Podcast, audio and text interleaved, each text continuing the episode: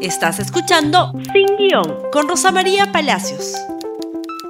Muy buenos días y bienvenidos nuevamente a Sin Guión. Muy bien, y vamos con la principal noticia que se conoció ayer, la más importante del día, creo yo. Los Estados Unidos, el Departamento de Estado de los Estados Unidos, autoriza ya la extradición de Alejandro Toledo al Perú.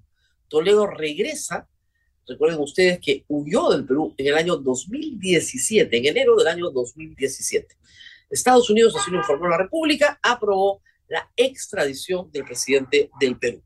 Y la eh, Fiscalía, a través de su cuenta de Twitter, informó de esta manera eh, la noticia. La fiscal de la Nación, como autoridad central en materia de extradiciones, informa que se ha tomado conocimiento del Departamento de Estado de los Estados Unidos de América concedió la extradición de Alejandro Toledo Manrique por los delitos de colusión y lavado de activos.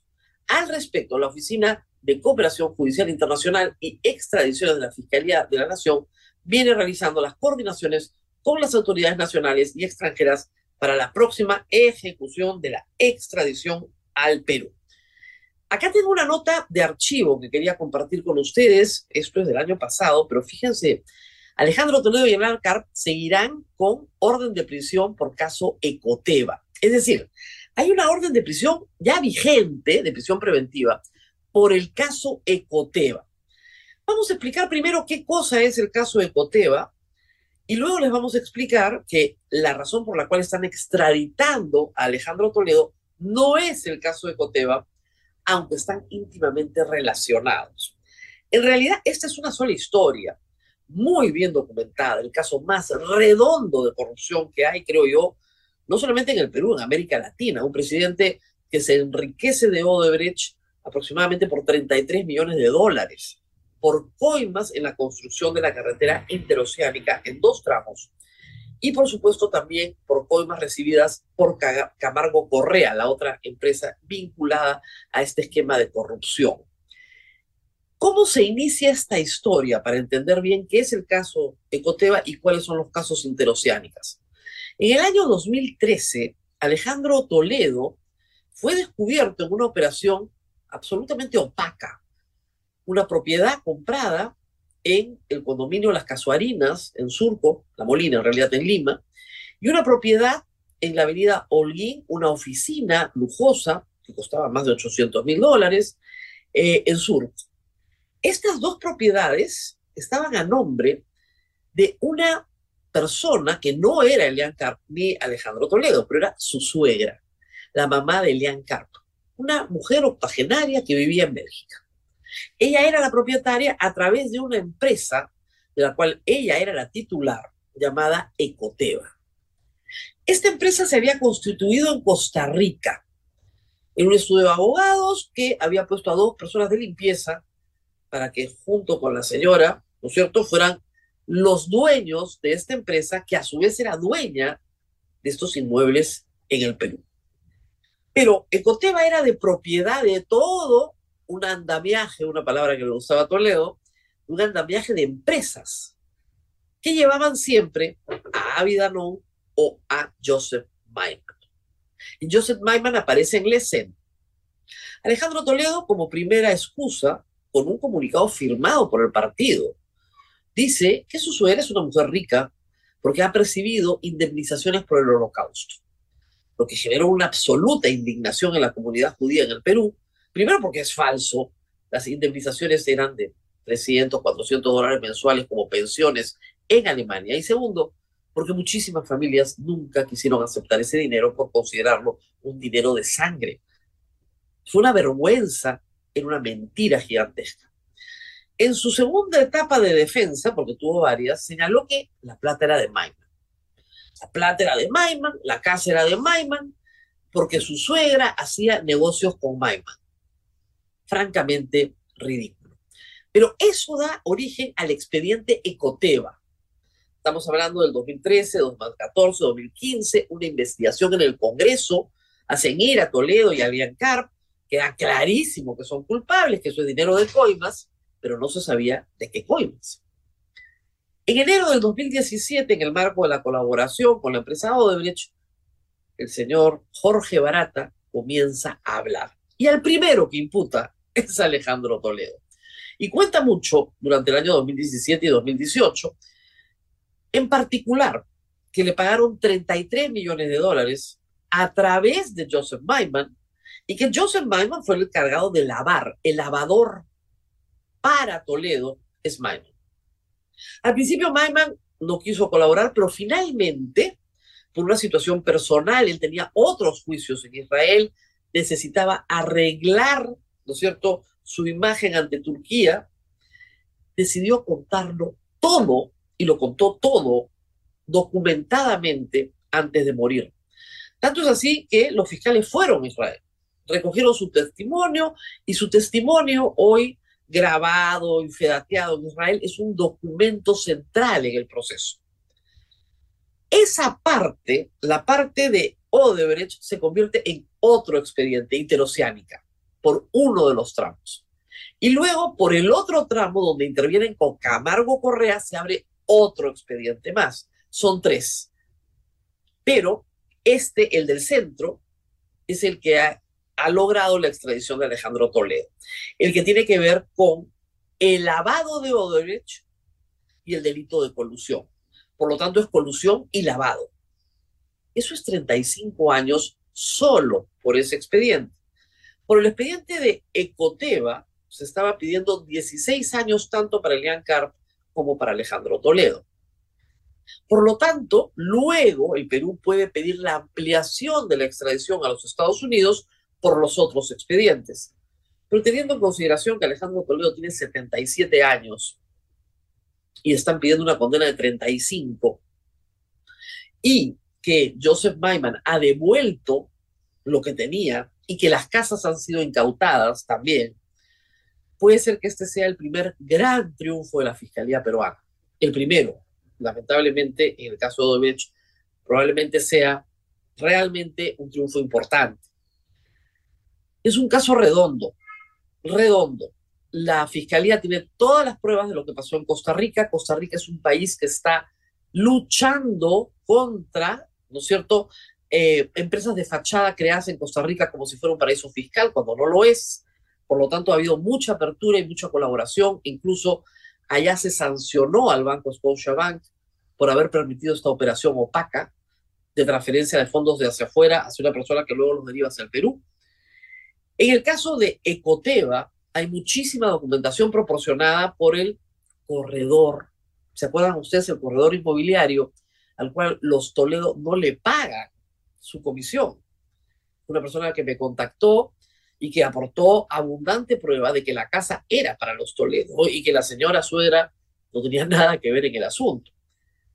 Hay también más información, porque con el mismo dinero Maiman paga la hipoteca de la casa de Camacho y la deuda también hipotecaria que tenían por la casa de Puntasal e incluso tarjetas de crédito de ambos. Por lo tanto, esas propiedades también están incautadas. Y el FBI, en uno de los allanamientos a Alejandro Toledo en California, encontró una cantidad significativa de efectivo, efectivo, lo que agravó la situación de Alejandro Toledo. Actualmente está en libertad, estuvo ocho meses preso en la prisión de Santa Rita, luego la pasaron a una de menor seguridad y finalmente por la pandemia ordenaron que le pongan un grillete electrónico y que permaneciera en su casa en un área designada, unos parámetros que la policía controla. Ahí no se les escapan los presos, felizmente. Tiene un grillete, está identificado, saben dónde está. Elian Carp no ha sido extraditada. Ese es un proceso que todavía está en marcha, como está en marcha la ampliación, reitero, por el caso Ecoteva. ¿Qué va a pasar ahora? Les he hecho un resumen súper apretado del caso. Reitero, es uno de los mejores casos que hay de corrupción en el Perú por la cantidad de probanza que hay. ¿Qué va a pasar ahora? Eh, el fiscal ha señalado que se van a demorar más o menos de siete a ocho semanas en concretar la extradición. Alejandro Toledo ha presentado todos los habeas corpus habidos y por haber. Ya no tiene nada más que presentar. ¿Puede impugnar la decisión del Departamento de Estado? Sí, pero eso es un trámite que puede demorar días, tal vez un par de semanas, pero no más.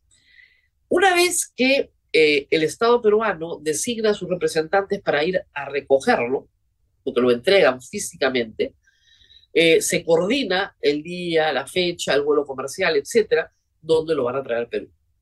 Cuando llega al Perú, como les dije hace un momento en esta nota de archivo, Alejandro Toledo y Elian Carp ya tienen orden de prisión preventiva, ya tienen orden de prisión preventiva, por el caso de Coteva, por lo cual pueden ir directamente a la cárcel.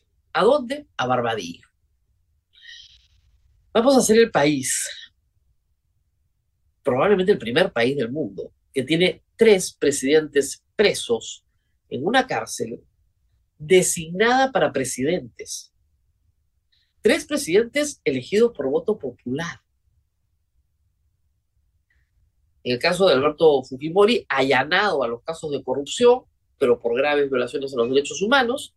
En el caso de Alejandro Toledo, por gran corrupción de alto vuelo. Es hasta ahora, creo yo, probadamente el presidente que más ha robado, digamos, como verdad procesal. No pueden haber otros que la realidad han robado más, pero que se le haya podido probar. Y a Pedro Castillo, imputado también ahora por el Congreso, en el caso Puente Tarata, por colusión y cohecho.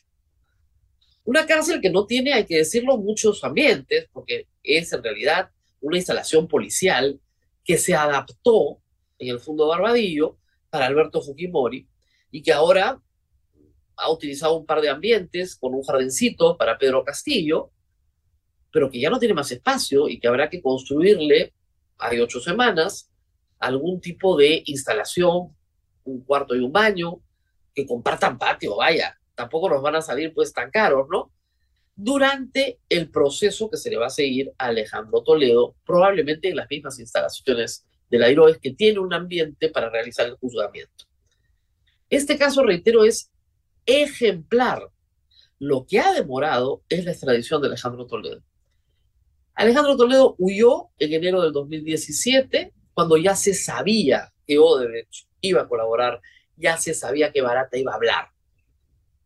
Es famosa la frase de Barata que recuerda cómo le pagaban en armadas, deja de ser el presidente del 2006 y Odebrecht se pasa cuatro o cinco años pagándole en partes los treinta y tantos millones de dólares, y cuando se demoraban, él llamaba y decía, paga pues barata, carajo. Eso lo contó Jorge Barata. De todos los corruptos con los que tuvo que tratar, creo que al que más desprecia es Alejandro Toledo, y por eso doy todos los detalles que tenemos ya en el expediente. ¿Qué tiene que pasar ahora? Obviamente, Maiman murió, no va a resucitar en el juicio, pero reitero, su testimonio ya es un documento incorporado al proceso. Y por supuesto, Barata tiene que decir lo suyo, ratificar todo lo que le ha dicho la Fiscalía desde el año 2017 hasta ahora en el caso de Alejandro Toledo. Tengo la sospecha de que lo va a hacer con mucho gusto, dado que sí, por lo menos en su declaración, despreciaba la conducta de Alejandro Toledo aunque él era su corruptor. La hidroceánica se hizo, está ahí, pero lo que costó, y eso hay que recordarlo siempre, fue tres veces más de lo que se planeó al inicio. Y estas coimas salen del mismo contrato, es decir, el enriquecimiento de Alejandro Toledo sale de nuestros impuestos. Nosotros, todos los peruanos, pagamos siempre la coima del corrupto. ¿De dónde la va a sacar el constructor si no es de nuestros impuestos, de lo que le cobra el Estado? Nunca hay que olvidar eso. Y que sirva de ejemplo. Algunos dirán, es una vergüenza esto. No. Que una persona que ha cometido un delito tan grave sea llevado a la justicia y tenga que cumplir su pena no es una vergüenza demuestra que tenemos un sistema de justicia que está sano y que puede meter a la cárcel a tres expresidentes a la vez. Vamos a hacer una pausa y regresamos. Reitero, esta es la noticia más importante del día, pero tengo que hablar de libertad de expresión, eh, no por mí, sino sobre todo por todos mis colegas. Muy bien, ayer un grupo denominado La Resistencia que como alguien me dijo, parece más bien la resistencia a pensar, porque a eso se deben resistir, eh, que ya es conocido desde el año 2019, se presentó por primera vez en los domicilios de dos periodistas. Uno es Gustavo Borriti, la otra soy yo. Este grupo, que no tiene más de 20 personas, reitero, es el mismo, en el mismo tamaño y capacidad desde el año 2019. Se han presentado innumerables veces en la puerta de la República, del medio, la República, el medio que nos permite transmitir este programa. Se han presentado unas 20 veces, creo, delante de IDL Reporteros, también, el medio. Pero esta vez decidieron ir a las casas particulares de los periodistas. Dos periodistas el mismo día. No pueden hacerlo en simultáneo porque es un grupúsculo muy pequeño y es el mismo tamaño del grupo, reitero, desde el año 2019. No ha crecido es como un pequeñito tumor que no ha crecido y eso desde el punto de vista, digamos, de la salud pública es bueno. En mi caso, se equivocaron de dirección. No fueron a mi casa, fueron a otra casa donde yo no vivo hace muchísimos años, pero es la dirección que figura en mi DNI. Pero primero fueron a la casa de Gustavo Gorriti, en Miraflores también, donde cometieron algunos errores graves muy graves. Un sujeto con un megáfono que está perfectamente identificado, se sabe su nombre, etcétera, gritaba lo siguiente: Gorriti, no eres peruano, eres judío. Qué pena por ese sujeto. Eso en el Perú es delito. Se llama delito de discriminación, tiene cuatro años de pena. El antisemitismo está perseguido en el Código Penal también, por si acaso. Luego de estar una hora en la casa de Borriti, reitero, fueron una casa que no es la mía, donde viven dos jóvenes dentro del espectro autista. Al principio no entendían qué estaba pasando en su inocencia, uno salió y saludaba, pensaba que era, no sé, el circo que había venido a visitarlo, y luego, con la bulla brutal que meten estos sujetos, simplemente les hicieron mucho daño Cualquiera que conoce la hipersensibilidad auditiva que tienen los niños autistas saben de qué estoy hablando. En ese momento me avisaron, tuve que intervenir a través del Twitter y explicarles que estaban haciéndole daño a autistas en su protesta no violenta. Acto seguido, una mujer se acercó a la puerta de mi casa y entregó un sobre que tengo por acá, este sobre, que decía, para la señora Rosa María Palacios que solo estaba vacío. Era para verificar mi dirección. Métodos de lumpen, métodos de el reglaje más lumpenesco.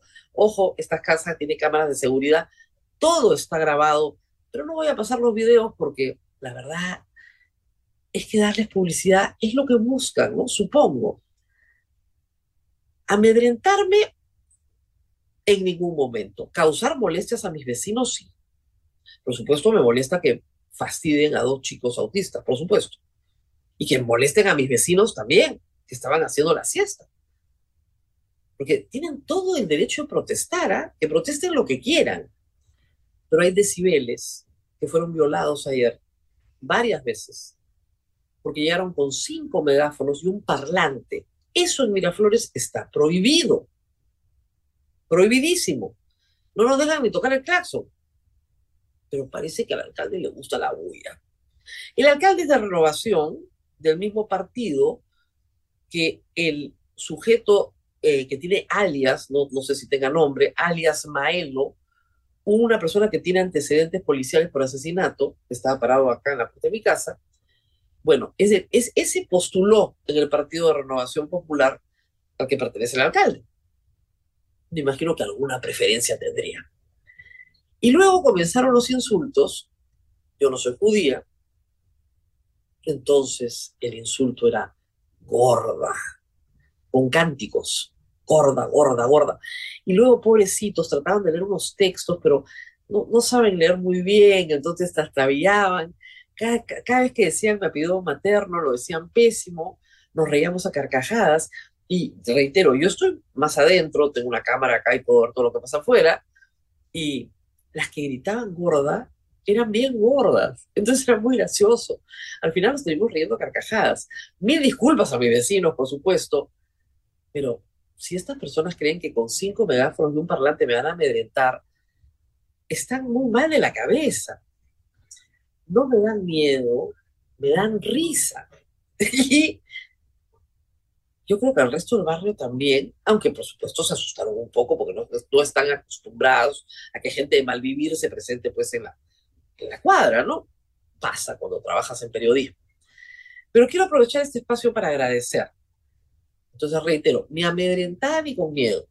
Ah, y gritaban comunista, lo cual, por favor, quiero que le notifiquen a toda la gente de izquierda, a Vladimir Cerrón, a Verónica Mendoza y a todos sus trolls, que ahora soy comunista. Entonces, ¿me pueden dejar de insultar, por favor? Pues toda la vida me han dicho que soy una ultraderechista, prominera, extractivista. Y me financia un señor San Pablo. San Pablo me financia, que creo que es el foro de Sao Paulo. No conozco Sao Paulo, no sé qué cosa es el foro de Sao Paulo. ¿Cuál es el tema acá? Explicarles a ustedes todos los días qué cosas son derechos humanos.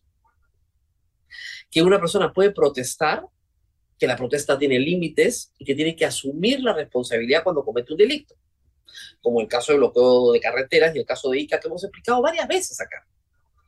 Pero que además la policía cuando reprime, no puede reprimir de una manera indiscriminada cuando la ley lo obliga a respetar la vida.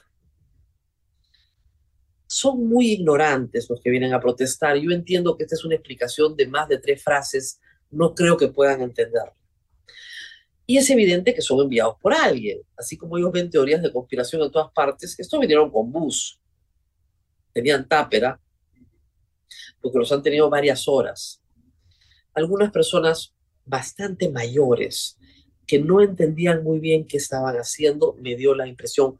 Y otros, los más activos, tienen una gesticulación típica del consumo de drogas de algún tipo de drogas. Ese era el grupete. Vino el comisario Miraflores, al que estoy agradecida, no hizo nada. Pero después me dijo, señora, tengo 15 días en el cargo, ¿qué puedo hacer? Me reí con él y dije, mire, si estos son los que se los defienden a ustedes, corran por su vida y se reía conmigo, obviamente. Pero sí, hay un tema de decibeles, ¿ah? Y el serenazgo no hizo nada. Agradecer, vamos a agradecer primero a eh, bueno, la nota que publicó la República, el medio en el que trabajo, por supuesto, también en Radio Santa Rosa, toda la solidaridad de toda la gente. Eh, IPIS lanzó una alerta inmediatamente por Gustavo Borretti y por mí. Eh, primero, obviamente, señalando que no estaban en mi casa y luego que ya estaban en mi casa.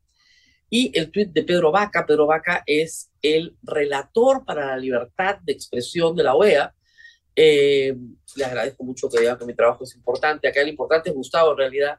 Eh, y, claro, hay una preocupación y que el Estado debe dar garantías a nuestro trabajo. Bueno, la verdad que el Estado no nos da ninguna garantía. Esa es la verdad. Después de lo pasado ayer, no nos da ninguna garantía. Y finalmente, la Asociación Nacional de Periodistas, les agradezco mucho también, sacaron dos tweets. Eh, sí, efectivamente, llegaron en buses para evitar insultos y arengas denigrantes. No es la primera vez, han ido a la casa de Jaime Chincha, han ido a la casa de políticos, de Bazán, de Johnny Lescano, de mm, los miembros del Jurado Nacional de Elecciones también. Eh, estos, hay que decirlo, y lo dice bien la Asociación Nacional de Periodistas, el líder tiene una sentencia judicial, una sentencia judicial que le impide acercarse a las personas a las cuales acosa. Pero nadie hace nada, absolutamente nada. Así que del Estado esperamos poco. Pero sí quiero agradecer muchísimo, porque estas cosas parecen increíbles, la cantidad de gente que te quiere, eh, la cantidad de llamadas, eh, WhatsApps, eh, correos electrónicos y la solidaridad de todos los periodistas del mundo entero, porque aunque no parezca, estos sujetos nos dan una notoriedad internacional que muchas veces ni siquiera merecemos. A todos ellos, muchísimas gracias cinco megáfonos y un parlante no asustan a nadie. Más bien, ellos deberían andar asustados porque han hecho pública una imagen de sí mismos que es una imagen despreciable. Les fue pésimo ayer, pero pésimo. Y me alegro mucho que les haya ido mal. Y tengan más cuidado cuando se meten, reitero, con chicos que no tienen nada que ver en sus locuras, en sus delirios, en sus mentiras y torpezas que no voy a contestar. Nos despedimos, será conmigo. Hasta mañana. Gracias por escuchar Sin Guión con Rosa María Palacios. Suscríbete para que disfrutes más contenidos.